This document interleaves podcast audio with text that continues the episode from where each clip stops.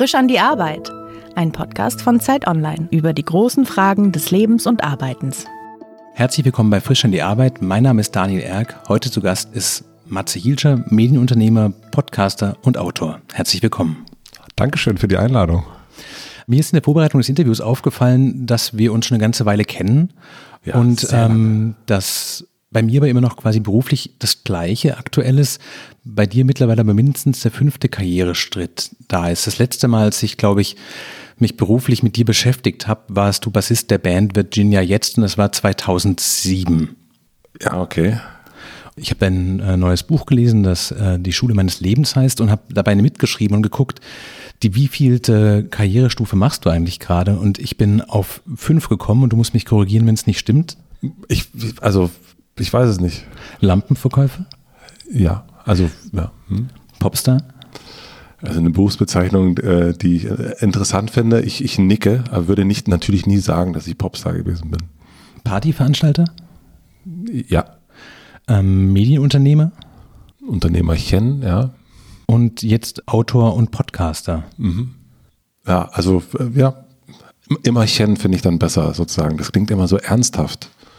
Also so wenn, also ich weiß, was, was du meinst mit den, mit den Bezeichnungen, aber ich finde, äh, ich fand es ganz schön, mein äh, Partner bei Mitvergnügen, Pierre, der hat in der Signatur drin stehen Chefchen. Mhm. Das finde ich total super. Und äh, hier sagten die Mitarbeiterin irgendwann, hey, wir sind doch ein Medienhaus. Und ich war so, oh Gott, bitte. Also Häuschen ist irgendwie, finde ich irgendwie besser.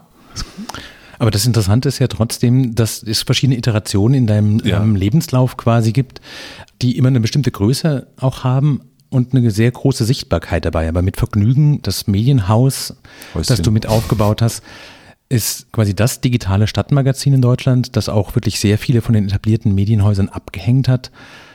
Die Band Virginia Jetzt war über, ich glaube, über zehn Jahre lang so quasi im Fahrwasser zwischen äh, Tomte und Kings of Convenience musikalisch äh, sehr erfolgreich auch. Und ähm, jetzt mit den Podcasts und deinem neuen Buch hast du ja wirklich auch die quasi die erste Garde der ja, der deutschen Prominenz, glaube ich, so vor dem Mikrofon sitzen. Gibt es für dich irgendwas, was das alles zusammenhält? Mein Interesse, glaube ich, am Ende. Also ich mache, also erstmal danke fürs Kompliment. Tomte und Kings of Convenience finde ich super. Äh, also für die, für die Band nee, eigentlich. Und ich mache mir darüber, über solche, keine Ahnung, also ich denke nicht in Karriereschritten oder ähm, Karriereleitern oder was auch immer. Mhm. Ähm, und jetzt wäre das doch klug, das zu machen, sondern ich habe, glaube ich, das sehr große Glück. Und also selbst Lampenverkäufer habe ich mir noch ausgesucht, irgendwie so die Sachen zu machen, also ich habe jetzt nicht gesagt, ich möchte Lampenverkäufer werden, ja, aber dahin zu gehen, was mich so interessiert und dem, und ich habe das Glück, dass ich meiner Neugierde folgen kann und dass ich es meistens auch so antreffe, dass es dann irgendwie funktioniert und, und ich habe aber auch keine Angst davor, Sachen irgendwann nicht mehr zu machen oder mhm. irgendwie abzuschließen oder weiterzugeben oder wie auch immer. Aber das die Gemeinsamkeit ist, glaube ich, dann irgendwie so die, meine eigene Neugierde oder mhm. mein eigenes, so, ach ja, das auch, können wir doch mal machen. Im Vorwort zu deinem Buch beschreibst du auch so ein bisschen, wie schwierig für dich die Schulzeit war. Und mhm. das Buch heißt ja auch die Schule meines Lebens und hat quasi so ein bisschen die Richtung zu sagen, dass die Gespräche, die du mit Prominenten führst, dass die eigentlich der Ort sind, wo deine Neugierde, wie du gerade selber beschreibst, eigentlich endlich gestillt wird und dass mhm. das eigentlich die Menschen sind, von denen du die Dinge lernst, die du vielleicht gerne früher gelernt hättest. Hast du so eine Art Wehmut zu denken, so wenn ich heute nochmal, weiß ich nicht, 13, 14 wäre, würde ich Dinge ganz anders machen, weil ich viel genauer weiß, was mich interessiert und vielleicht auch aus diesem System Schule so mehr rauszuziehen an, an Sachen, die ich immer schon wissen wollte? Ja, also ich meine, ich habe ich hab einen Sohn, der, oder wir haben einen Sohn, der ist, der ist siebeneinhalb, geht jetzt in die zweite Klasse und das ist für uns natürlich, ist es ein, also für mich ist Schule belegt mit, ich fand das einfach, ich glaube wirklich von der zweiten Klasse an beknackt. So, ich habe da keine, also dieses, die Schulzeit ist die schönste Zeit des Lebens, also den Satz habe ich noch nie gesagt. Und und natürlich frage ich mich, also so, ich habe das dann, als es darum, darum ging, okay, wohin geht unser Sohn in die Schule, natürlich auch gefragt, wie machen wir das jetzt? Und weil ich das natürlich nicht möchte, dass er das auch erlebt. Und äh, ich möchte natürlich, dass er einen Ort vorfindet, wo er irgendwie gerne hingeht und wo er Sachen lernt und wo er nicht das Gefühl hat, irgendwie, ich bin ein bisschen zu doof dafür. Mhm. Aber ich bin generell nicht, also da denke ich zukunftsgewandt an ihn, aber ich bin nicht selber, dass ich für mich denke, ah, hättest du das, wie wäre das, wenn das damals anders. Also ich bin sehr, sehr wenig im irgendwo da hinten, wie wäre es, wenn das anders gewesen wäre. Ich glaube aber auch, also zur Ehrenrettung aller Lehrer, die ich jemals hatte, das ist auch, ich bin zur Schule gegangen, als die Wende kam mhm. Und plötzlich ist der Lehrplan also Mathematik war wahrscheinlich gleich, ähm, mhm. aber alles andere wurde ja einmal so, das ganze System und wie funktioniert das, wie gehen wir mit den Schülern um und so weiter, kompletter Umbruch. Also so ein Land, so, so eine Wertevorstellung, alles hat einmal komplett weg gewesen. Und ich glaube, hm, wenn ich mir jetzt überlege, dass ich ja jetzt in dem Alter bin, ähm, wie meine Lehrer damals waren, wenn ich mir das so vorstelle, dass meine Welt einmal komplett umfällt und sich neu aufbaut, ich glaube, es wäre mir wahrscheinlich auch schwer gefallen, irgendwie das Wissen gut zu vermitteln. Also ähm, ändert nichts daran, dass ich nicht gerne in die Schule gegangen bin, aber ich glaube, das ist auch nicht, also erleben wir jetzt ja gerade mit Corona, wie ist das, wie reagieren wir, wenn sich Dinge mhm. verändern? Äh, es ist nicht so einfach und ich glaube, das ist für die Lehrer, LehrerInnen damals auch nicht einfach gewesen. Nicht nur mit mir, sondern also im Generellen. Du schreibst in diesem Vorwort auch, dass äh, die Freiheit, die die Schule quasi ließ, nämlich in den Nachmittagen dazu geführt hat, dass du dich schon damals mit den Dingen beschäftigt hast, die dich wirklich interessiert haben, nämlich vor allen Dingen Bands, ja. ähm, Science Fiction und Horrorbücher zu lesen. S von Stephen King. Und quasi du schon damals quasi deine eigenen Interessen verfolgt ja. hast in der Zeit, die da war. Hast du das Gefühl, es gibt eigentlich von da bis heute eine Linie, wo du sagst, wenn es mich interessiert, dann kann ich das, dann mache ich das richtig. Aber wenn ich es muss, dann bin ich ganz schnell raus. Auf jeden Fall, aber ich wusste das damals halt nicht. Also so, ich, also jetzt weiß ich das schon, dass ich genau weiß, okay, wenn ich was, wenn mich irgendwas interessiert, dann, dann hält mich da im Grunde auch nichts auf und mhm. habe ich auch keine Angst davon, dann will ich das auch wissen. Und damals hatte ich aber irgendwie, ähm, also aus der Mathe äh, ist irgendwie 14, 13, ist es dann eher so, oh, ich krieg das nicht in meinem Kopf rein. Und damals, äh, jetzt würde man zum Handy greifen und Instagram durchscrollen und ich habe dann halt irgendwann angefangen, so Stephen King Bücher zu lesen oder auch mal Gameboy zu spielen mhm. oder was auch immer. Und dann haben sich meine Eltern gewundert, der sitzt so lange da oben und äh, der kriegt es irgendwie nicht, also hat trotzdem schlechte Noten. Und natürlich hätte ich auch gerne bessere Noten geschrieben, aber ich habe irgendwie das Gefühl gehabt damals, dass ich irgendwie, ich kriege die Sachen irgendwie nicht in meinen Kopf rein. Und ich habe einfach auch ein bisschen, also hört sich irgendwie so blöd an, aber als 40-jähriger Mann zu sagen, aber ich habe irgendwie schon gedacht, dass ich ein bisschen zu doof dafür bin eigentlich. So, die Sachen irgendwie zu kapieren oder zu behalten. Mhm. Oder es gibt ja keinen, keine Ahnung, gibt es ja niemanden, der dann sagt, ja, geht mir genauso. Also ich war fast mit so Klassenschlechtes da. Also das ist jetzt nicht so ein, also war jetzt nicht so der feierliche Moment, wenn die Zeugnisse kamen. Gab es für dich einen konkreten Moment, wo du gemerkt hast, nee, ich bin nicht zu doof, sondern ich funktioniere einfach anders und die Schule ist für mich einfach gar nicht gemacht, aber das ist nicht mein Fehler. Das ist quasi eher so ein Lego-Problem, dass der eine Klotz nicht zum anderen passt. Oh, schönes Bild. Ähm, viel, viel, viel später. Also wirklich erst mit, äh, mit Vergnügen eigentlich. Also das, da war das so das erste Mal, also weil es dann vielleicht auch, welche, welche Stufe war es? Äh, die dritte, vierte? Also dann so, okay, ist irgendwie, also ich kann mit anderen Leuten gut zusammen Lego Dinger aufbauen und, mhm. und die sind dann irgendwie, irgendwie funktionieren die und fallen nicht in sich zusammen. Und ja, ich, ich brauche Mathematik und Biologie und ich brauche das alles nicht. Und ich kann mir, also ich, und ich kann Sachen lernen und Sachen, und ich weiß, wie die, ich kann rausfinden, wie die Steine zusammenpassen, mhm. auf, auf meine Art und Weise, aber die funktioniert nicht für mich, wenn ich an einem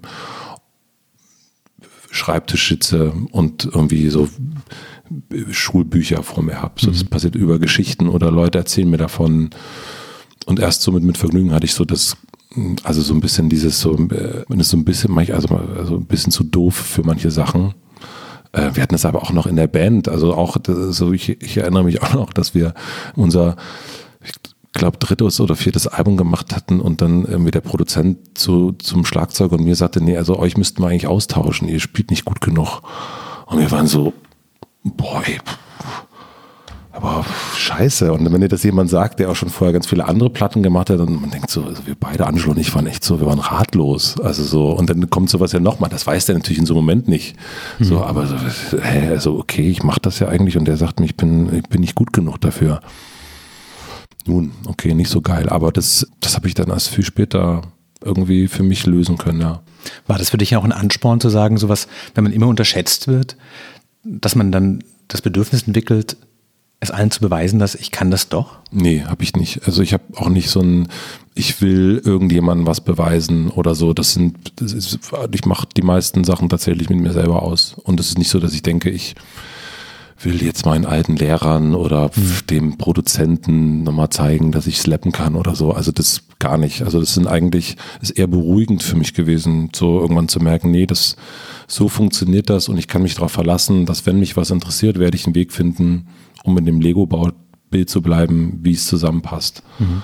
Aber es ist nicht, ich baue den größten Lego-Turm der Welt, um dir Person XY zu zeigen, dass ich es kann. Bestenfalls noch, es gibt ja auch diese so Leute, die Lego-Türme bauen und dabei alle anderen noch kaputt machen wollen oder so. Also null. Naja, es könnte ja schon sein, dass du quasi dem 13-, 14-jährigen Matze beweisen willst, zu sagen, sowas, so, wir kriegen das Ding hin und was die anderen sagen, ist uns komplett egal und jetzt guckt mal her. Ja, das ist eher eine, ach, das ist eher vielleicht eine nachhaltige, also nee, ich denke auch nicht so, dass ich, also ich habe nicht so ein, ich muss das, das, das alte Kind nochmal so beruhigen oder mhm. so, ne, also der Namensgeber hat ja diese schöne Frage, was würden Sie Ihrem 16-Jährigen oder mhm. 30-Jährigen äh, Ich und so weiter, den jüngeren Ich sagen? Und das ist interessant, die meisten sagen ja sehr ähnliche Antworten darauf, ne? eben äh, nimm's gelassen oder mach dir keine Sorgen und mhm. so weiter. Aber ich habe jetzt... Was ist deine Antwort? Mm, dem 14-Jährigen würde ich sagen, da kommt echt noch eine bessere Frau, mach dir keine Sorgen. das ist auch schon eine gute Erkenntnis. Ja. Was ich interessant fand, quasi, äh, weil ich beim Buchlesen und beim Nachdenken über deine Stationen äh, das so als immer wiederkehrenden Punkt hatte, der Ethos des Selbermachens. Ja. Zu sagen, sowas in Elsterwerda eine Band zu gründen, die bitte so klingen soll wie die Indie-Pop-Bands, die man selber irgendwie hört. Mhm. Dann quasi die Partys veranstalten, die man gerne, auf die man gerne gehen würde. Wir haben uns im Carrera-Club kennengelernt, oder? Sehr wahrscheinlich. Ja. Ich erinnere mich als kurzen Einschub an eine Release-Party 2007 auf einem Boot auf der Spree von euch. Ja. Die den gemeinen Kniff hatte, dass keiner runterkam, bevor alle total betrunken waren. Ja. Weil ihr habt so drei, vier Lieder gespielt mhm. und dann war der Abend aber noch sehr lang und das Boot hielt einfach nicht an. Das ist klug gewesen, ne? Auf eine Art wahnsinnig klug. ich glaube, viele wussten am nächsten Tag nicht mehr genau, wie der Abend eigentlich genau aber verlaufen es war, ist. Es war auch jeder, jeder wollte auch nicht sagen, das war jetzt doof, weil es wäre auch unhöflich gewesen. Aber ich fand das total interessant, weil ich glaube, dass das was ist, was viele antreibt, die vor allen Dingen, wenn sie aus der Provinz nach Berlin kommen, dieses Gefühl, nichts ist da, ich muss es selber machen, wenn ich will, dass es existiert. Ja. Und ich kann aber auch alles selber erfinden, weil die Leute um mich herum sind auch nicht besser. Es ist jetzt nicht so, dass es schon äh, den super DJ gibt und man die ganze Zeit denkt, oh, wenn ich jetzt auch anfange aufzulegen, dann wird es aber total peinlich, sondern es gibt einfach nichts. Und dass es einfach eine Freiheit gibt, einfach mal Dinge zu entwickeln. Ja. Und das war, glaube ich, bei äh, Virginia jetzt sehr stark sozusagen. Wir machen das Ding jetzt einfach mal. Und als mit Vergnügen anfing, war das ja auch auf eine Art so, dass es kein Online-Stadtmagazin gab, das wirklich die Bedürfnisse abgedeckt hat. Und mit diesem Podcast sagten wir es dann wieder so, dass eigentlich die Dinge, die in den USA schon da waren, lange Gespräche, ausführliche Gespräche, Gespräche, die man nicht am Stück vielleicht hört, sondern über fünf, sechs Mal, dass das da schon gab. Und du hast es einfach gemacht. Ja. Also meine Einschätzung wäre, dass es eigentlich eine große Stärke ist, zu sagen, sowas, dieses DIY aus dem Punk kommende, das total professionell dann jedes Mal wieder aufzuziehen aufs Neue. Es hat mich neulich ein Freund gefragt, ob ich jetzt nochmal einen Podcast machen würde, noch ob ich einen mhm. Interview-Podcast machen würde. Dann würde ich sagen, wahrscheinlich nicht, weil es das ja schon so gibt. Also so, mhm. ich finde schon auch dieses äh, Pioniergeistige, äh, da, da, da kommt die alte, da kommt die alte DDR nochmal durch das finde ich schon irgendwie wichtig und ich glaube, mm, und ich finde das schon ein Antrieb auch so, nee, das gibt's so nicht oder, oder, oder ich würde selber gern hören und finde es nicht mhm. und ähm, bin selber der erste Kunde oder wie auch immer, das finde ich schon auch, finde ich schon auch ein Antrieb und ich glaube, ja, wenn es das so geben würde, ich wüsste nicht, ob ich das so, mm, also auch bei uns bei Mitvergnügen war da immer wieder so, wollen wir nicht Merch machen? Mhm. Dann haben wir das so ein bisschen gemacht und das war aber auch irgendwie Quatsch, weil es irgendwie auch, wenn ich mir jetzt gibt es doch irgendwie schon so viele T-Shirts. Da braucht man da jetzt nicht noch mehr T-Shirts rausbringen. Mhm. Also irgendwie reizt mich das dann nicht, nee. Hast du jemals darüber nachgedacht, als jemand, der lange in der Band gespielt hat, was du dir von dem Gespräch eigentlich erwünscht, weil du warst ja lange Jahre auf der anderen Seite mhm. und hast quasi die Fragen, zum Teil, wie man das im Musikgeschäft so macht, zum Halbstundentakt fragen Leute wieder, warum heißt die Virginia jetzt und was ist bei dem neuen Album anders als beim letzten Album. Ähm, hast du so eine Liste an Fragen, wo du sagst, das möchte ich nie fragen, weil das einfach blöde Fragen, sondern langweilige Fragen sind? Oder hast du daraus für dich was gelernt und gesagt, so, die ersten drei Fragen streiche ich immer weg, weil das sind immer die offensichtlichen Sachen und die fragen alle? Naja, ich glaube, das ist, also, weil du das nach dem Namen, also das Wichtigste finde ich nach wie vor, und das ist auch nicht ein Gedanke, den ich hatte, sondern den hat er irgendwie Ruger Willemsen irgendwie mal sehr schlau gesagt, irgendwie frag nur das, was dich interessiert. Und ich finde das auch genau das. Also wenn ich, also Menschen, die uns damals als Band interviewt haben, die konnten rausfinden, warum wir so heißen. Also das mhm. muss man nicht nochmal, also das, das haben wir ja wirklich also bis zum Ende der Band beantworten mhm. müssen, weil es wirklich verrückt war. Und irgendwann haben wir angefangen, uns Geschichten auszudenken und irgendwas, weil es absurd war. Und das, ich merke das immer, wenn man so, ähm, und ich finde das gar nicht, also es kommt ja immer darauf an, warum kommt man. Also so, und wenn wir über persönliche Gespräche reden, manchmal braucht man auch ein paar Informationen, um den Hörer, die Hörerin mitzunehmen, das ist auch völlig klar. Aber ich glaube, das Wichtigste, und das, das fand als Band oder, oder die Gespräche, die ich gerne höre, sind immer die Gespräche, die, wo man merkt, okay, da hat das Gegenüber, es gibt so ein Interesse. Und es mhm. ist irgendwie nicht, schickt einen niemand so. Ja, sorry, also das, diese, mein Chef hat gesagt, ich soll das fragen, mhm. so, äh, so vorgeschickt, dann, dann sage ich, äh, dann schickt, dann soll doch der Chef kommen, ist doch okay. Also mhm. so, ich glaube, das ist das, was ich so mitgenommen habe. Aber ich habe nicht so ein, ich finde auch nicht, dass es so, total blöde Fragen gibt oder so. Aber wenn man merkt, das will der andere jetzt wirklich wissen und den interessiert es und er weiß es eben noch nicht und er fragt das nicht, weil das ist ja auch so Boulevard-Sachen, merkt man noch manchmal, also denke ich mir, wollen die das wirklich wissen? Also will wirklich der Redakteur das wirklich wissen? Ich kann mir das nicht vorstellen. Aber vielleicht will er es wissen. Keine ich glaube, oft steckt dahinter so eine unausgesprochene Publikumsverachtung, dass man denkt, die Leserinnen und Leser oder Hörerinnen und Hörer sind ein bisschen dumm und die wissen nichts. Mhm. Und man fragt jetzt erstmal die ganzen dummen Fragen, damit auch so der allerletzte uninformierte Mensch irgendwas da rausnehmen kann. Und damit verliert man aber alle, die schon was wissen oder sich für andere Dinge interessieren. Und ich glaube, diese Haltung hat eigentlich Journalismus in den letzten Jahren in den besseren Ecken so ein bisschen abgelegt. Und man kann den Leuten Fragen stellen, die ihn wirklich interessieren, weil man nicht mehr davon ausgeht, dass man irgendwie die Menge bedient, sondern sein, sein Spektrum bedient sozusagen.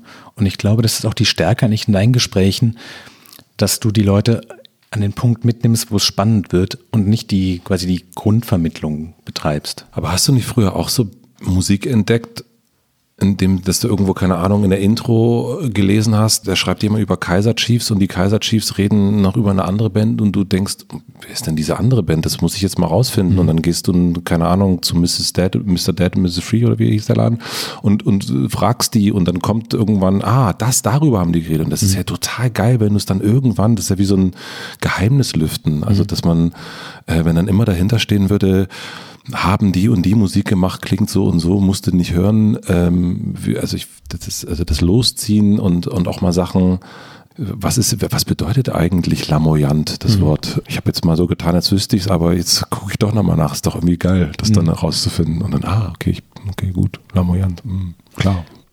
War dir damals, als du mit der Band und mit so Schülerzeitungssachen angefangen hast, klar, dass das Berufe für dich werden? Nee. Also bei der Band, also das hatte ich schon, ähm, also, ich, also das ist so wirklich der, der, der Teenager, ich habe so als, als Kind immer so Münchner Freiheit und Udo Lindenberg und sowas gehört mhm. und das fand ich immer super. Und, und, ähm, und dann irgendwann auch äh, Tokotronic entdeckt und das fand, war für mich so die, mit die erste Band, wo ich dachte, ah ja, okay, das ist ja so schrammelig und so, äh, auch so, also berührend, aber auch ein bisschen äh, nicht so perfekt wie, keine Ahnung, Münchner Freiheit. Mhm. Und offensichtlich kommen ja da Menschen hin und finden das gut. Also das äh, ist doch eine Idee. Also es könnte dann doch ja irgendwie gehen, so, mhm. dass man das irgendwie machen könnte und dann irgendwie eine Art Beruf daraus machen könnte, aber auch nicht so die Idee des professionellen Bassspielers oder mhm. Gitarrenspielers, sondern immer irgendwie so die Idee von so einer Band und die ist dann unterwegs. Aber so, das ist Beruf. Ich habe auch, also so, ich finde es auch immer noch schwierig, irgendwie so eine, das ist so eine Berufsbezeichnung. Also ich finde, das hat immer, also ich, das finde ich immer schwierig für mich. Also ich, berufliche Lampenverkäufer, ja. Mhm. War das dein Berufswunsch als Kind? Lampenverkäufer zu werden? Nee, Musiker werden. Also zu sagen sowas, ich möchte rauf auf die Bühne, ich möchte irgendwie Musik machen, ich möchte mich damit mitteilen. Nee, also das, ähm, also Musik machen oder irgendwie in, in Musik sein, das war es eigentlich eher. Also in, in da sein, wo Musik ist. Das war jetzt gar nicht unbedingt, also wir haben ja auch ähm, auch in der Konstellation der Band äh, Konzerte veranstaltet und ein mhm. Fanzine gemacht und ein Schulradio gemacht und alles mögliche. Und das war aber immer so im Rahmen von ähm, ja, in Musik und nicht, und dass man dann selber sagt, ach jetzt, gut, jetzt wäre es ja schon auch schön, wenn man selber auch Musik machen würde. Mhm. Ja, aber es ist, ich habe jetzt nicht, ich habe nicht fantasiert, Gitarre spielen vom Spiegel stehend oder äh, Bürste in der Hand und, und sowas. Mhm. Das hatte ich nicht, nee. Und es war immer auch eine Idee, mit irgendwie eher mit den Leuten, mit Menschen was, also mit Freunden was zusammen zu machen mhm. und nicht jetzt irgendwie selber. Äh, ich habe auch mal versucht, einen, äh, Tokotronik-artigen Song zu schreiben, war alles furchtbar. Hattest du einen Berufswunsch als Kind, wo du sagst, so, das war eigentlich mal der Traum? Eig nee. Ich dachte so, ich habe früher, äh, kennst du noch äh, so Perry Mason? Sagt mhm. das noch was? Also, also ein Anwalt war das. Ja. Ich, also das ist ja spannend, Anwalt, das könnte ich mal werden. Aber es hielt nur kurz. Das ist, glaube ich, das Einzige, was mir so einfällt, so wirklich Berufswunsch, wo man sagt, okay, Beruf Anwalt, interessant. Mhm. Nun gut, dann kam die, die Schule. Dann kam die Schule dazwischen. Und äh, dann war relativ schnell klar, das wird mit Anwalt wird schwierig. Aber ich glaube, so eigentlich so diffus in der Musik leben und davon leben. Und das hätte jetzt auch Management oder so sein können. Ja, mhm. ja aber irgendwie so dieses Musikding. Und dass es dann so selber geklappt hat. Also, aber ich habe nicht gedacht, nee, ich glaube nicht, dass ich geträumt habe, ich werde Musiker und verdiene damit Geld. Weiß mhm. ich, kann ich mich nicht dran erinnern. Fehlt dir das heute? Auf die Bühne hoch und mit Freunden Musik und unten stehen Leute und singen mit? Nee, nee, dann würde ich es, glaube ich, machen. So. Ähm, nee, ich habe so das so für mich also Angelo, unser Schlagzeuger, ähm, äh, der, Lust, also der zum Beispiel die Holzwände gebaut hat, die hier neben uns sind und die, die Beglasung, die zwischen uns ist, der hat, der hat eine Band ähm, und, und äh, die spielen Smith-Cover-Songs mhm. und ähm, und da geht der, spielt er so in Neuköllner Spelunken und dann covern die und manchmal auf dem Geburtstag und das, dann fährt er halt sein Schlagzeug dahin und freut sich und äh, stellt sich fünf Bier rein und es ist, ist, immer der schönste Abend des Monats. Und so ein Bedürfnis habe ich nicht. So, ich habe das ganz tolle Erinnerungen und das Privileg gehabt, wirklich in der Jugend irgendwie Bands anzuhimmeln und, und, und in der Jugend und so weiter. Das, und dann irgendwann selber auf Festivals zu spielen, auf die man, an die man sich hingeträumt hat. Und das ähm, ist es wie so Haken fertig. Also mhm. toll. Also aber auch gar nicht so, es hört sich so, ja, bin der, dann der oder so, aber das war schön und ich habe jetzt aber nicht mehr das Bedürfnis. Also das ist ein bisschen wie, keine Ahnung, wenn man jung ist, dann will man ganz viele Frauen küssen und irgendwann küsst man eine Frau und denkt, ach nee, das ist doch jetzt super so. Hm. Ich habe dich vorhin als Medienunternehmer und Podcaster vorgestellt. Würdest du von dir selber sagen, dass du Journalist bist? Nein, würde ich nicht sagen. Warum? Also, weil ich keine journalistische Ausbildung habe. Ich weiß nicht, du hast bestimmt eine? Ich habe auch keine journalistische auch keine, Ausbildung. Also ich würde sagen, du bist für mich ein Journalist, also im, im Kopf, das wäre das ein Journalist. Nee, ich habe keine Ausbildung und ich finde, und ich gehe immer so bei den Sachen, die mich interessieren, ob ich jetzt schreibe, ob ich jetzt irgendwie was ins Mikrofon sammle, dann irgendwie von mir selber aus und von meinen, irgendwie so meinen eigenen Dingen irgendwie. Und ich habe nicht, ähm, und bei Journalisten gibt es dann immer noch mal drei andere, äh, dies, das, Ananas mhm. und so weiter. Und das, das habe ich gar nicht so. Also ich will natürlich trotzdem, dass das Geburtsdatum von jemandem richtig ist, aber das ist nicht, das ist, ordnet sich nicht unter so einem, ähm, das ist ja die Ethik des Journalisten, mhm. sondern das ist dann irgendwie so, also das ist Matze, mhm. Matzismus vielleicht. Mhm. Äh, aber es ist nur für mich irgendwie und nicht, ich würde aber, ich finde auch selbst wirklich Medienunternehmer dann, dann denk, bei Medienunternehmer denke ich an Giovanni Di Lorenzo, so mhm. das, da denke ich an Medienunternehmer, so das ist für mich oder oder auch keine Ahnung Philipp Westermeier oder so, das sind für mhm. mich Medienunternehmer oder sind ja wenn jemand keine Ahnung äh, Rainer Esser, glaube ich, bei euch, ne? Äh, das sind so. Das ist der Geschäftsführer der Zeit, ja. Ja, das sind so Medien, das sind so Unternehmer und die, So, äh, aber ich, ich fühle mich da nicht so. Ich, ich kann auch keine Bilanz lesen. Das kann der Herr Esser bestimmt. Kurze Zwischenfrage, das hatte ich mir nicht für später aufgehoben, aber weil du es gerade selber gesagt hast, du bist 40 mittlerweile. Ja. Hast du jemals darüber nachgedacht, vom Matze wegzugehen und zu sagen sowas, ich bin jetzt ein erwachsener Mann, ich möchte gerne Matthias Hielscher genannt werden. ähm, einfach weil vielleicht diese Jugendlichkeit und diese Unmittelbarkeit und auch diese Nutzbarkeit ja. irgendwann auch lästig wird? Total schöne Frage. Nee, also mein Sohn nennt mich auch Matze. Hm. Und er sagte nämlich, Matthias, das passt überhaupt nicht zu dir. Du bist Matze. Und das dachte ich, ist super, dass der das so sieht. Und Matze ist ja wirklich erst in Berlin äh, gekommen durch, durch eine Bekannte, die mich immer so genannt hat und alle haben dann irgendwann sind da so eingestiegen und ich ähm, und finde mich auch, also so, ja, mit 40, jetzt bin ich, ah, jetzt habe ich ja ein Buch, da steht dann Matthias Hielscher drauf. Also meine Eltern finden es furchtbar, dass da Matthias Hielscher drauf steht, garantiert. Ähm, aber, aber steckt jetzt nicht so eine Mensch als Markidee dahinter zu sagen, so, das heißt Hotel, Hotel Matze und ich bin überall Matze, das ist meine Personality Brand, wie man das so macht? Nee, nee. Äh, also ich äh, stelle mich auch selber als Matze vor und, mhm. und ähm, finde es auch selber, also es gibt so ein paar ähm, Kontakte, die mich Herr Hielscher nennen. Das finde ich immer so ganz, oh Gott, oh Gott, kann, kann man uns bitte irgendwie dann, äh, es gibt jetzt einen Herr Matze zwischen jemandem und mir, also weil er das irgendwie so möchte, aber nee, ich finde irgendwie das, also Matthias, also so es hat doch eh eigentlich nur noch, mein, meine Eltern sagen das, meine Schwester, äh, meine Nichte. Es gibt ganz wenig, die mich so nennen. Hm. Ja. Es ist aber auch nicht, also ich finde es auch okay. Ich finde es aber manchmal irritierend, wenn das, wenn das, wenn jemand, äh, den ich noch nicht so gut kenne, Matthias zu mir sagt, da denke ich, oh, hä? Also es ist irgendwie auch, es ist irgendwie auch noch. Also hat sich quasi umgedreht. Der Name im Pass ist für dich fast intimer und familiärer ja, als der öffentliche Name ich habe auch so ganz arschlochmäßig gesagt, äh, in dem Moment, äh, Matze, bitte. Weil das ist irgendwie, ich finde es auch, dass irgendwie ist es doch so vorbehalten. Hm. Dann doch irgendwie so einer wirklich sind, sind, sind, den strengen Matthias. Das ist, glaube ich, ganz lustig, weil für die meisten ist es andersrum, dass sie ihre, weiß ich nicht, Fabi, mhm. ähm, Michis und sowas irgendwann ablegen und das dürfen dann nur noch die Freunde aus dem Sportverein, als sie zwölf waren. Ja. So ist es ungefähr bei mir. Ja. Und dann. Wie, wie war dein Spitzname? Dani natürlich. Dani, okay. Ja, es gibt, also das, meine Schwester macht das und so vier, fünf Freunde aus der Schulzeit dürfen das noch, aber es fühlt sich sofort irgendwie total nah an und hat so einen komischen Retro-Charme.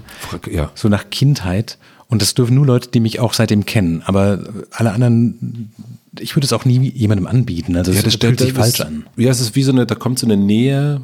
Aber ich würde das, ja, aber es ist irgendwie ganz, ja, genau, das ist ganz komisch. ja, ich, ja, ich kenne noch, mir fällt direkt noch jemand ein, der mich mal Matthias nennt. Fände ich es aber, glaube ich, albern, der Person zu sagen, bitte nenn mich Matze. Bei der Forschung Medienunternehmer und Podcaster, da stecken ja eigentlich zwei Tätigkeiten drin. Mhm. Nämlich das eine ist quasi, du bist das, wie du selber vorhin sagtest, quasi das Chefchen von mit Vergnügen Mitarbeitern, mhm. also sowohl in Redaktionen in Berlin, Hamburg, Köln und München, richtig? Mhm. Und das Reisevergnügen, ja. Und du machst die Podcasts. Mhm.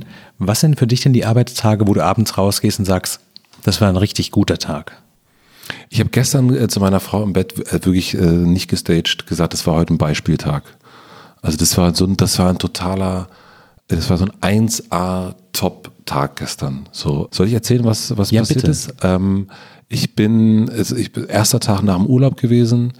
Ich bin eine halbe Stunde vor meiner Familie aufgestanden, habe meditiert und, und ähm, ich schreibe immer morgen so Morgenseiten.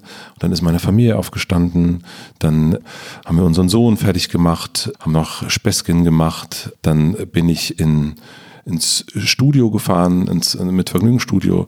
Dort hatte ich dann erst so, habe ich die Kollegin wieder getroffen und es war irgendwie lustig und wir haben ein bisschen gequatscht. Dann waren Redaktionsmeetings per Zoom und dann haben wir darüber, dann wurden so, da habe ich dann, ah ja, okay, das ist los, das ist los, okay. Hm, und dann Ideen ausgetauscht, was wir machen und äh, zum Beispiel den Weltstreifentag ähm, haben wir besprochen, zum Beispiel, den wir wieder machen dieses Jahr und und solche Sachen, das fand ich total, das war total gut. Und dann habe ich so eine Mittagspause gehabt, habe ich nochmal so zehn Minuten hingelegt und dann habe ich Luke Mockridge interviewt. Das war ein total tolles, überraschendes Gespräch. Dann ist der weg um vier Und dann habe ich so noch ein bisschen so rumgedumpelt, da habe ich mich um fünf mit meiner Frau getroffen, dann haben wir Abend gegessen und dann bin ich nochmal zu einem Freund, der in Urlaub jetzt fährt und dann habe ich mit dem noch äh, seinen, seinen Abschied äh, sozusagen zelebriert auf seinem Balkon, bin dann nach Hause, habe meinen Sohn ins Bett gebracht, habe dem noch eine gute Nachtgeschichte ange, äh, vorgelesen und bin dann ins Bett mit meiner Frau und dann haben wir die Codeplay-Dokumentation angeguckt. Es war einfach um, um 23 Uhr bin ich beispielstags geschwängert eingeschlafen. Mhm. Und heute Morgen bin ich aufgewacht und hab, bin direkt laufen gegangen zu Codeplay. Super gestern gewesen. Aber gibt es so Dinge, wo denen du sagst, das wären die anstrengenden Tage, sowas ja. wie die Bilanzen lesen, irgendwie die Abrechnung machen, wirklich der Chef von einem Unternehmen sein und dann auf der anderen Seite ein Gespräch mit jemandem vorbereiten, das dich einfach privat total interessiert und du sagst sowas, es gibt eben halt auch die, die Pflichttage? Es gibt auf jeden Fall auch die Pflichttage, aber es, das muss man auch sagen, das ist bei uns so viel weniger geworden. Also es gab jetzt in, in Corona viel Pflicht und äh, da merke ich auch, ich funktioniere mit Pflicht wirklich sehr, sehr schwer. Und dann heißt das Unternehmen ja auch mit Vergnügen. Das finde ich, das ist dann auch so ein bisschen verpflichtend. Ich habe aber auch, also wir haben das sehr auf, aufgeteilt. Also Pierre, mein Geschäftspartner, der kümmert sich sehr, der kann Bilanzen lesen und er sagt mir das dann und dann sage ich manchmal, ist das beruhigend oder unberuhigend? Ähm, naja, gut, es steht ein Plus da, scheint beruhigend zu sein. Und ich versuche mir ganz viele Sachen, also das ist so ein bisschen das Glück und auch Privileg, dass ich, also so, dass ich Sachen wirklich, die ich nicht gut kann und die ich nicht irgendwie auch, wo ich merke, das fällt mir so, ah, irgendwie, das versuche ich so wegzuschieben. Das heißt nicht, dass ich so unkomfortable Gespräche nicht führen kann. Das ist, das geht. Je älter ich werde, desto weniger Zeit will ich mit Sachen verbringen, die ich nicht mag. Mhm. So. Wie gesagt, das, also natürlich gehört, also wenn man Vater ist, gehört dann, gehören ganz viele Momente dazu, wo man denkt, oh Gott, oh, das ist jetzt aber anstrengend. Das heißt ja nicht, dass ich denke, das source ich jetzt mal out und mhm. da kümmert sich jetzt jemand, da kümmert sich die Nanny drum, die kann das besser als ich, auf keinen Fall.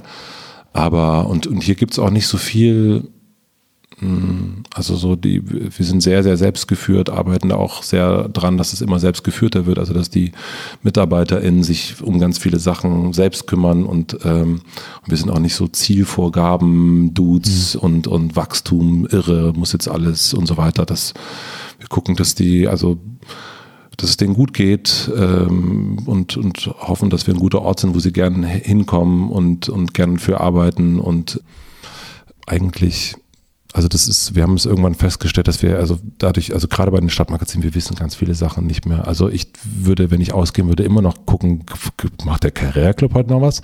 Mhm. Ähm, ich weiß gar nicht, ob es die noch gibt, aber das ähm, irgendwann ist man dann halt 40 und dann gibt es andere Interessen. Mhm. Und, und ich finde das wichtig, dass man dann auch sagt, ey, ich, nur weil ich das immer gemacht habe, heißt das ja nicht, dass ich das weitermachen muss.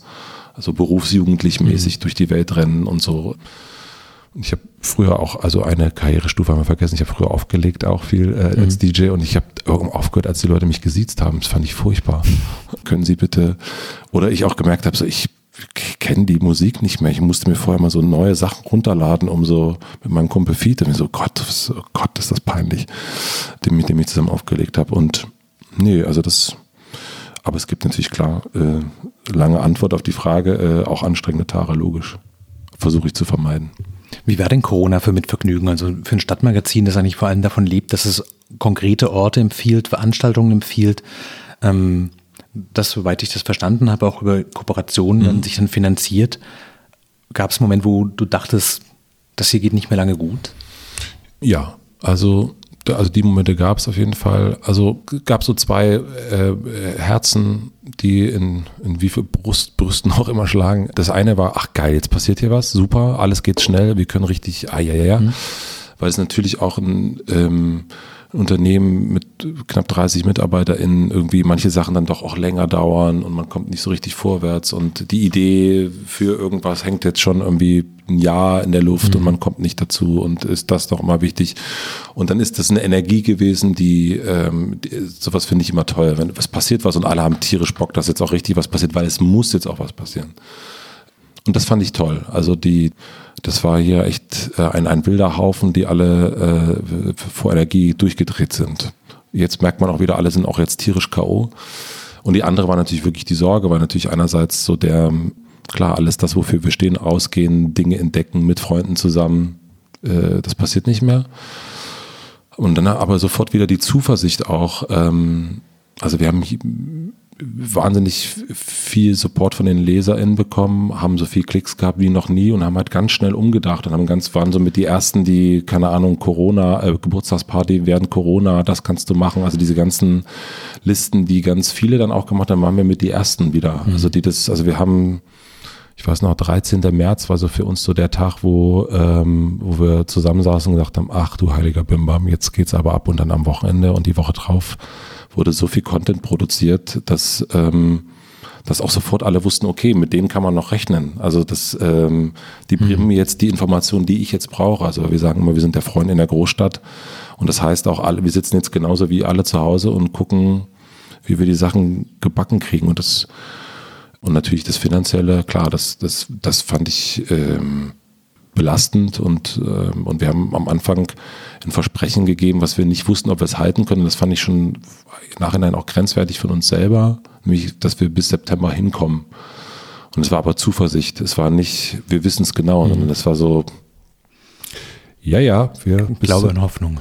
Ja. Und dann waren wir auch irgendwann war so, okay, wir schaffen es wirklich, boah, und müssen niemanden entlassen und so und wir können das irgendwie und jetzt ist es aber natürlich trotzdem, alle sind schon ganz schön K.O. jetzt von dieser Zeit und, ähm, und jetzt kommen wir in drei Wochen zusammen alle und, und ähm, machen drei Tage so Offsite und, und ähm, machen mal so eine Corona-Inventur und, und gucken mal und, und, und sehen uns mal wieder und, und verbringen mal wieder Zeit und aber auch nicht arbeiten und jetzt nicht neue Projekte, sondern wirklich mal zu schauen, okay, die große Frage, wie wollen wir in Zukunft arbeiten? Also äh, wie gehen wir mit den neuen Erfahrungen um? Ähm, was, was machen wir weiter, was machen wir nicht mehr. Und, ähm, und das, ja, das ist so ein bisschen der, ähm, der, der, der Ist-Zustand. Wovor fürchtest du dich im Arbeitsplatz am meisten? Vor Überforderung, vor Angst oder vor Langeweile? Geht nur eine Antwort, ne? Probier mal. Eigentlich Langeweile. Wenn ich mal ganz ehrlich bin, ja. Mhm. Eigentlich Langeweile. Ja. Bist du dir selbst ein guter Chef? Also da äh, haben wir wirklich, da können wir ganz unterschiedliche Menschen befragen jetzt im, im inneren Kopf und da gibt es Leute, die sagen würden, nee. Äh, und da gibt es Leute, die sagen, ja. Ich weiß, wann es zu viel ist, so. Also das ist ja, also ich weiß dann auch, ich habe jetzt Urlaub gehabt und habe eine Woche auch wirklich einen Stecker gezogen, also weil ich gemerkt habe, so jetzt müssen wir mal ganz kurz äh, die, die, äh, die Motorhaube, die ist ganz schön heiß gelaufen jetzt in den letzten Monaten, jetzt müssen wir mal abkühlen.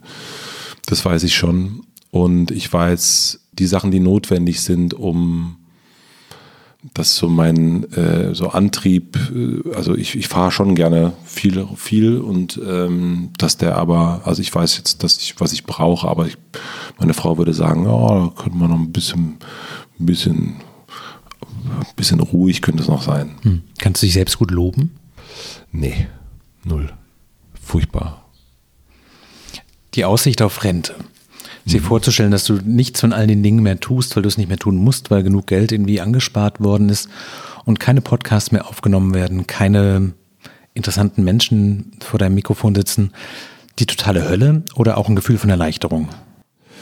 Also ich glaube, also ich, für mich war noch nie so Geld Antrieb mm, und ich das auch schon so ein paar Mal, meine Güte, jetzt, wir leben, also wir sind in einem sehr, sehr schönen Büro gerade von Mitvergnügen und ähm, aber ähm, wenn das nicht mehr ist, dann ist das nicht mehr so und ähm, ich glaube aber, dass ich, also ich glaube nicht, dass es für mich sowas wie Rente gibt. Ich glaube, für mich gibt, also es gibt, glaube ich, nicht so diesen, ach jetzt der Liegestuhl, mhm. der gelbe, in der Tasche ist genug Geld für die nächsten 20 Jahre, super.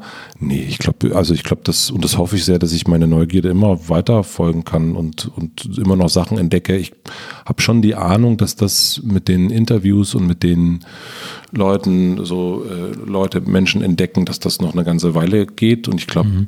das ist irgendwie, oh, ich stelle mir das irgendwie schön vor, dass es irgendwie, vielleicht ist es dann nicht mehr jede Woche oder so, keine Ahnung, aber dass das noch also ich habe noch, es gab wirklich, also in den letzten drei Jahren, seit es Hotel Matze gibt, also so, so selten Momente, wo ich dachte, oh, jetzt habe ich aber gar keinen Bock gerade drauf.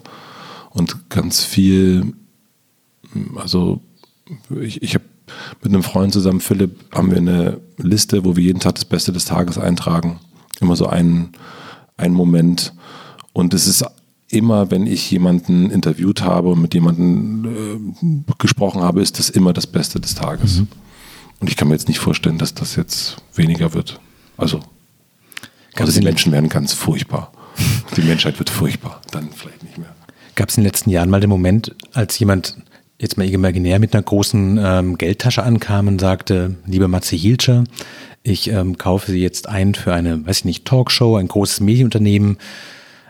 Lassen Sie den ganzen Stress. Sie kriegen sehr, sehr viel mehr Geld, sehr viel mehr Sicherheit und können quasi das gleiche wie bisher machen, aber jetzt für mich. Hast du mal bei sowas gezuckt oder ist das so, passiert ja, sowas schon, gar nicht? Gab es schon, also Heiratsanfragen gab es schon, aber es ist ja eine Lüge, dass, ähm, also so, ähm, hier ist, äh, hier, äh, äh, ich möchte, dass sie für mich und alles für mich und dann haben sie aber viel weniger Stress. Das ist ja, also ich kenne, vorsichtig ausgedrückt, wenig Menschen, die in großen Unternehmen arbeiten, die äh, mit Vergnügen kaufen könnten, denen es so gut geht, wie es uns geht. Hm.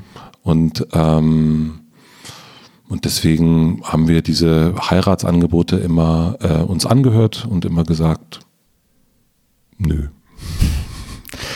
Du bist hier Chef, wie ja, gesagt. Chefchen. Ähm, was ist für dich schlimmer, verzichtbar zu sein, weil natürlich die Welt gar nicht untergeht und wir alle sind keine Ärzte, keine Wissenschaftler, die an irgendwelchen großen Dingen forschen, oder unverzichtbar zu sein, weil wenn du über längere Zeit ausfällst, weiß ich nicht, weil du über ein laufendes Bein brichst und alles ganz schrecklich ist oder weil du total erschöpft bist, weil der Laden ohne dich einfach nicht so läuft wie mit dir. Was stresst dich mehr? Ich habe äh, letztes Jahr eine Auszeit genommen, war in Amerika mit meiner Familie und war, wir waren so zweieinhalb Monate raus. Und als ich wiedergekommen bin äh, und sozusagen mir die Zahlen äh, äh, angeguckt habe, war die Feststellung, es war der beste mit Vergnügen Monat jemals. und es war, äh, in ganz kurzen Moment war das so, uh, ach so, ach so, ja, ist alles gut gelaufen. Mist, okay. Und dann habe ich mich aber sofort wahnsinnig gefreut. Das ist irgendwie, und ich fände das, fände das total schön und das ist auch etwas, woran wir gerade sehr viel arbeiten, zu gucken, dass eigentlich unser ganz großer, großer Wert ist Unabhängigkeit. Und die gilt aber nicht nur nach außen, sondern auch nach innen. Dass ein Unternehmen wie mit Vergnügen nicht abhängig ist von Matze und Pierre, mhm. sondern dass das auch, und wir leben es ja auch in den, also gerade in anderen Städten, da kennt uns niemand. Also wenn wir da auf eine Party von mit Vergnügen gehen, sind wir die, sind wir so Zivilpolizisten. ähm, also das ist äh, tragisch eigentlich. Und das finde ich aber gut, dass es so ist, dass es irgendwie, dass man da nicht irgendwie davon abhängig ist und so. Und das, ich merke das auch, wenn ich jetzt mittlerweile, also die, Übergabe zu meinem, zu der Auszeit Amerika, das ging über Monate, meine Güte, war das ein, war das ein, habe ich mich wichtig genommen. Und jetzt bin ich im Januar auch wieder raus gewesen, habe das Buch geschrieben und ähm, dann sagte eine Kollegin, Charlotte, sagte, ich habe gesehen, du bist im Januar gar nicht da. Was machst du denn? Ich, ich schreibe ein Buch, willst du nicht mal Bescheid sagen? Ja, und das war zwei Tage vor Abreise. Mhm. Und es funktioniert. Und das ist, ähm, und das, also weil hier alles sind erwachsene Menschen und die, die, also also es ist doch, das ist ja eine merkwürdige Form der Großmannssucht, wenn man mhm. irgendwie denkt, ohne mich würde dieses, das ist totaler Quatsch. Also das, also das haben wir auf jeden Fall in den letzten, also ich glaube, wir sind schon noch wichtig, um so Grenzen zu setzen und zu gucken, wie macht man was, weil man uns natürlich noch so schiedsrichtermäßig anguckt. Aber ich glaube auch, äh, dass wir immer mehr gerade lernen, dass es auch ohne uns gehen würde mhm. und das ist eher so ein, aber das ist auch nicht awkward ist, wenn wir reinkommen. Alle denken so wie die Eltern, die jetzt zur Party kommen und man hat so Angst, sondern dass es irgendwie normal und cool ist und man geht, man ist mal ein halbes Jahr weg und dann kommt man wieder und man freut sich und man checkt wieder ein und, und man hat so einen Ort, wo man so hingehen kann. Hast du manchmal Angst, dass die besten Zeiten vielleicht schon vorbei sind? Weil alles, was man so anfängt, ist am Anfang sehr aufregend sehr interessant, alles neu und die Lernkurve ist total steil und irgendwann ist man in so okayen Gewässern drin und weiß, wie das Spiel funktioniert. Hast du die Sorge zu sagen, was das könnte auch zu viel Routine werden? Mm, also ich habe das so bei mit Vergnügen gehabt tatsächlich. Also dass ich dann irgendwann dachte, boah, also ich, ich hatte eine, eine Kolumne für Radio Fritz, mhm. habe ich dann immer so Wochenendtipps gegeben. Und das war wirklich, also das war, Das war furchtbar, weil ich auf dem Spielplatz irgendwie so in der hintersten Ecke stand und so in der Hoffnung, dass man nicht hört. Und dann habe ich dann so Tipps vorgelesen, die natürlich irgendwie von Mitvergnügen kamen, aber überhaupt nicht von mir. Und da habe ich gemeint, das ist so albern. Und habe es dann auch aufgehört und auch ganz bewusst auch gesagt, ich gehe raus aus dem, ich kann nicht Stadttipps geben oder irgendwas. Und, aber ich habe halt irgendwie in den Podcast mein, mein, meine neue Heimat gefunden innerhalb von mhm. Mitvergnügen. Und genauso wie eine Redakteurin, die eigentlich raus wollte, weil sie auch keinen Bock mehr auf Stadt hatte, äh, macht jetzt das Reisevergnügen. Mhm. Und das ist eher so, wie wir so Sachen angehen und deswegen und das, das machen wir jetzt, also wir haben, wir haben angefangen mit Club und einer Eisdiele und die gibt's nicht mehr und uns gibt's trotzdem noch und was, mhm. das Interesse geht weiter und ich glaube, das ist das Allerwichtigste, dass das Interesse weitergeht und dass man aber auch nicht daran festhält und sagt ähm, und sich nicht, also sagt, okay, ich will mich als DJ nicht siezen lassen, dann, äh, dann hört man halt auf und macht was Neues und das ist ja, das ist ja auch, also das Privileg ha, habe ich gehabt und ich hoffe, dass es auch noch weitergeht, aber ich habe jetzt nicht Angst davor, dass es so, so ab, dass das jetzt so, also allein und auch bei Hotel Matze habe ich immer noch, ähm, also trotz, ich weiß nicht wie viele Gespräche, 100 irgendwas, ähm, ich trotzdem, frage ich mich, bevor ich Luke Mockridge interviewe, wird das jetzt irgendwie cool oder wird das nicht cool und bin aufgeregt und bereite mich vor und hoffe und gucke und freue mich, wenn es geklappt hat. Also ich habe da nicht irgendwie keine Müdigkeit oder so, nö. Aber gibt es schon das nächste Thema, wo du so leicht mit den Hufen scharrst und denkst so, das habe ich mal gesehen, das habe ich gehört, das möchte ich auch selber machen, das müsste jemand machen und das könnte ich sein? Nee, also das habe ich gar nicht gerade. Also ich bin gerade so ganz, also so eigentlich geht es gerade so darum zu gucken, also was ich ja schon gesagt habe, so eigentlich eher zu, also an der Hufe scharen, also das ist eher das, es ist nicht etwas Neues, sondern es ist irgendwie zu gucken, wie kriegt man mit Vergnügen so hin, dass es wirklich, also dieses, dieser große Wert Unabhängigkeit, dass der wirklich nochmal mehr mhm. gelebt wird und dass wir mm, eine Firma haben, mm, die auch unabhängig von den Chefs ist. Und das ist, also ich kenne kein Medienunternehmen, kein Medienhäuschen, was so ist und was nicht irgendwie nach den, also die meisten funktionieren ja doch nach ähnlichen Prinzipien und wir haben am Anfang des Jahres, gibt es immer so Jahresziele und wir haben gesagt, Jahresziele nicht wachsen. Und Corona hilft uns dabei.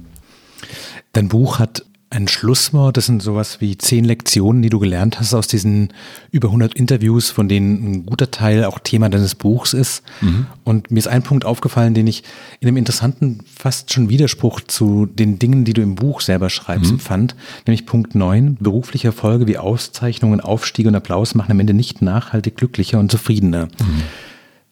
Erstens, du interviewst mehrheitlich Prominente, die mhm. nicht zwangsläufig älter sind als du, also mhm. auch nicht zwangsläufig weiser. Ähm, mhm. Und zweitens sind es alles Leute, die Auszeichnungen bekommen und sehr viel Applaus bekommen. Mhm. Denkst du nicht manchmal auch so was, eigentlich sollte man vielleicht mit Senioren sprechen, mit irgendwelchen Leuten, die ganz andere Dinge tun, die sich aus diesem ganzen Medienzirkus, in dem wir beide uns befinden, rausgezogen haben oder damit gar nichts mehr zu tun haben und die vielleicht eine ganz andere Art von Glück viel besser verstehen als diese ganzen Menschen, die in der Gala stehen, die auf Instagram viele Follower haben und die sich von all dem frei machen, was einen ja doch, ob man es will oder nicht, mit antreibt? Auf jeden Fall. Also deswegen ist dann, also das ist jetzt nicht im Buch drin, aber ähm, ich habe jetzt in diesem Jahr äh, Hartmut Rosa zum Beispiel mhm. interviewt, den Soziologen. Und äh, auch äh, da habe ich auch gemerkt, okay, das ist nochmal etwas, was mich, das, das finde ich, fand ich so, das hat mich so beeindruckt, das Gespräch, dass ich merke, dass ich da auch noch viel mehr in diese Richtung gehen will und noch mehr ähm, dahin schaue. Und ich merke auch, dass es einen ganz, ganz großen Unterschied gibt zwischen Wolfgang Job und ein, äh, einer Person, die eher Anfang 20 ist. Ich mag beide Sichten. Mhm. Ähm, aber ich freue mich jetzt, äh, dass ich Christine Westermann endlich treffen darf. Und, und also ich merke, dass es da gibt es nochmal genau das, diese andere Erfahrung, diesen anderen Blick drauf. Aber ich finde es spannend. Ich habe, wie gesagt, gestern mit Luke Mockridge gesprochen und der wirklich der erfolgreichste Comedian in Deutschland ist, nachweislich. Und der sagt, ich bin diesen ganzen Berg hochgerannt und habe irgendwann die Tür aufgemacht und habe es auch nicht gefunden, was ich die ganze Zeit gesucht habe. Und das ist eigentlich, finde ich, das beruhigend irgendwie, dass man so gar nicht diesen, man denkt, da oben ist irgendwas, also dieses, äh, keine Ahnung, und, und dann hast du eine Million Follower und dann? So, und am Ende sind es dann irgendwie, ist es dann doch irgendwie mit der Frau Coldplay gucken und, und, äh, und irgendwie mit dem Sohn Zeit verbringen und so. Darum geht's doch irgendwie viel eher. Und ich, natürlich geht's trotzdem auch, Sachen zu machen, die einen so interessieren. Aber ich glaube, sowas wie Zahlen hinterherrennen oder ähm, Karriereleitern hochsteigen, irgendwas. Ich glaube, also ich habe jetzt es steht ja auch im Buch drin, ich habe jetzt nicht das Gefühl gehabt, dass Giovanni Di Lorenzo der glücklichste Mensch auf der ganzen Welt ist. Hm. Habe ich nicht das Gefühl gehabt. Und, und der sagte auch, er hat irgendwann festgestellt, Wärmen tun andere Dinge, eben nicht die beruflichen Erfolge. Und trotzdem ist er einer der erfolgreichsten oder wahrscheinlich der erfolgreichste Medienunternehmer in Deutschland mit. Und dann ist es doch nicht, also auch nach welchem Maßstab und welche Leiter und ist das nicht irgendwie, ist das nicht irgendwie Quatsch und, ähm, und auch Wolfgang Job der dann sagt, irgendwie, ich, der sagte, dass ich, ja, mehr war nicht drin. Wahrscheinlich war nicht mehr drin und ich denke so in dem Moment, dass, was? Wie mehr war nicht drin? Ja, der wollte eigentlich Künstler werden. Wollte eigentlich Künstler werden und nicht, der wollte eigentlich gar nicht zu Heidi Klum. Ganz herzlichen Dank. Danke, die hat mir großen Spaß gemacht. Äh, dein Buch heißt Die Schule meines Lebens, Weisheiten und Lebenstricks ziemlich ungewöhnlicher Menschen und er erscheint Ende August im Pieper Verlag. Ganz herzlichen Dank, dass du da warst. Vielen, vielen herzlichen Dank. Hat mir total Spaß gemacht. Danke. Falls Sie zu Hause Fragen haben, schreiben Sie uns gerne an frischandiearbeit.zeit.de. Vielen Dank fürs Zuhören. Danke auch. Tschüss.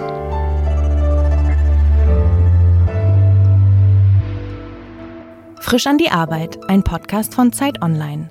Konzipiert und moderiert von Leonie Seifert und Daniel Erck. Produziert von Maria Lorenz, poolartists.de.